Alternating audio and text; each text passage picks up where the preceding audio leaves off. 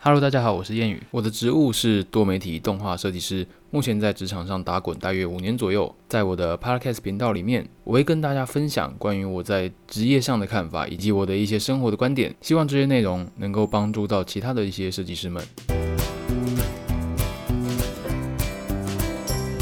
今天我想来聊聊，就是设计在台湾是不是投资报酬率偏低的一个技能哦。我还蛮常逛 PTT 的 Salary 版，就是 PTT 的薪资版，常常都可以在那个版发现到很多设计师会发问，譬如说社群美编的薪水啦，百货公司美编的薪水啦，电商类的薪水，然后我们会发现到这些行业类别下面的平面设计师的薪水都都蛮难看的，实话说是这样啦。然后我就会在想，为什么同样都是设计的专业？但是薪资上会差这么多呢？我相信大家都知道，设计师的种类是很多的，有分成平面啊、影片啦、三 D 啊，或者是呃机械类的，各种各样的设计师都有。但我觉得在台湾比较偏向平面设计这一类的设计师，在台湾整个文化和台湾各种老板的认知下，平面设计的薪水就是显得比较弱势。所以说，我觉得平面设计在台湾啦，就我的认知，就是一个投资报酬率比较低的一个行业。相较于其他的设计师来说，我的意思不是说平面设计师那么的不好，只是我觉得在台湾，平面设计师真的比较吃亏，而且在职场上很容易会有其他人委托你做其他跟平面设计师无关的一些工作内容。因为他们认为做图只是工作的一环而已。他们认为现在的人要多工，这个多工的定义包含了平面设计在里面。如果说平面设计是被包含在多工的其中一个环节里面而已的话，表示平面设计是被普遍认为大家都要会的一个技能。那如果大家都要会的技能，它是一个大家都要会的技能的话，当然它的价值就没有那么高了。目前工作到现在啦。出社会五年多嘛，就我所知，我认识的平面设计师的薪水的确都不高，包含我的同学，我有几个同学现在也是一样是在外面当设计师，平面类别的设计师，但是通常他们在公司都被当做是那种美工、美编。我知道，身为设计师的人应该蛮讨厌听到诶美工，我觉得身为平面设计师应该蛮讨厌自己被当做是美工的。因为美工有一种好像我很廉价的感觉，但其实设计需要吃非常多的经验，你能做出来的东西都是靠你日常的经验、你的时间所堆积出来的。我们理解，但可惜啦，虽然我们理解，但是我们的老板、我们的主管付我们钱的人并不理解啊。所以我必须说了，我工作到现在，我还是觉得，如果你只有平面设计这样的技能，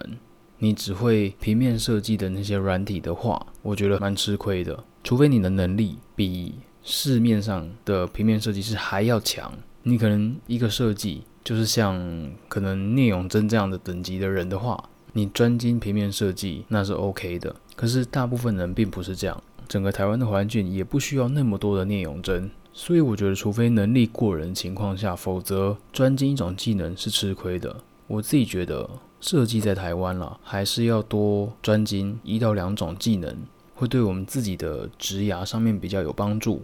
当我们会的技能比较多，主管、老板也会觉得，哎，我今天请到的人 CP 值还蛮高的哈。现实是这个样子。我自己比较专精的技能其实是多媒体类，但另外这一两年，我慢慢也增加自己非常多跟企划有关的技能，跟直播活动有关的技能。直到现在，我已经可以自己包办整个直播的设计，还有直播的导播的能力。我知道怎么操作导播的软体，我也知道怎么样安排一些设计物在不同的开场活动中互动、结尾的这些过程。我知道要做哪些桥段在里面，这些能力都让我成为一个不是只有专精在多媒体设计这样子的单一的技能下，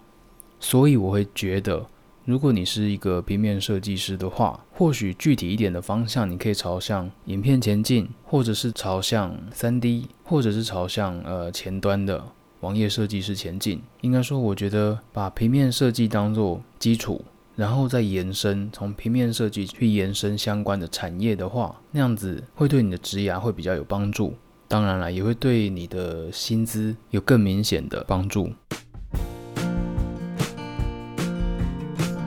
蛮多朋友都从平面设计师慢慢的转成，除了会平面设计以外，他们会把自己的平面设计的能力运用在未来他们成为前端设计师的职务当中。其实我们不要，我们不要认为说，诶，我们转到了另外一个职务以后，我们就不会用到以前的技能了。错，其实我们转到了另外一个职务以后，那个平面设计的那个经验，还是会持续保留在我们下一份相关的工作上。因为工作其实有分水平的转职跟垂直的转职。水平的转职指的是我在同一家公司，但是我转成不同的职务，可能从平面设计变成行销计划，变成产品的 PM，这是水平的转职。那另外有分垂直的转职，我可能是在呃金融业的设计，跑到了游戏的设计，那又跑到了旅游，又跑到了食品的设计。可是不论我是水平转职还是垂直转职，我相信啦，平面设计的技能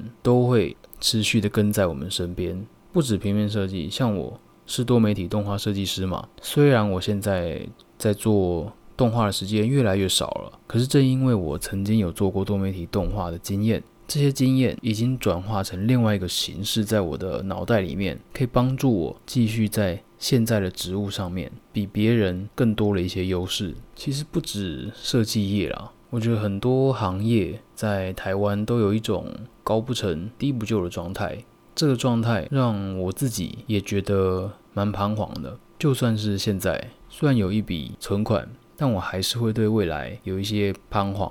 我觉得一般的设计师职业的天花板大概就是这样子了。我们的薪水大概就是这样子，地板不算太低。但天花板也就那样，能突破天花板的人少之又少。但我们现在看看台湾的房价，我觉得看到这些东西以后，心情会有一点点沉闷吧。因为这些高房价会让我们觉得说，其实这样子的收入，我们是没有办法追上的。我们工作了那么久，一间房子的头期款都凑不齐，或者是只能刚好凑齐头期款，然后就要压缩生活的品质吗？我自己是不想这样做了。但面对这样的状况，我自己是。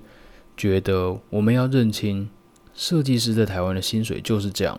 除非你往国外跑，除非你的能力过人，不然这种不高不低的状态，我觉得是普遍存在于大众之中。可是我们就这样过一天算一天吗？不可能嘛！我自己是不可能用这种心态去过每一天，因为我就不是这样子的人。这个没有对错。如果你也认为你现在的收入很难追上高房价，那么你可能要跟我一样。就是要透过理财或者是其他开源的方式，去增加你额外的报酬，或降低你不必要的花费。除非你的物欲非常非常之低，比我还低，我已经够低了，我有钱都不知道要买什么。其实真的是蛮低了。除非你的物欲真的低到不行了，不然我觉得如果你还是有一些些平常想买的东西。或者是你有一些崇尚的一些生活、一些目标的话，那么这个搞不成、低不就的行业，还是得透过开源、其他的开源的方式，或是理财的方式，让你得到其他的报酬。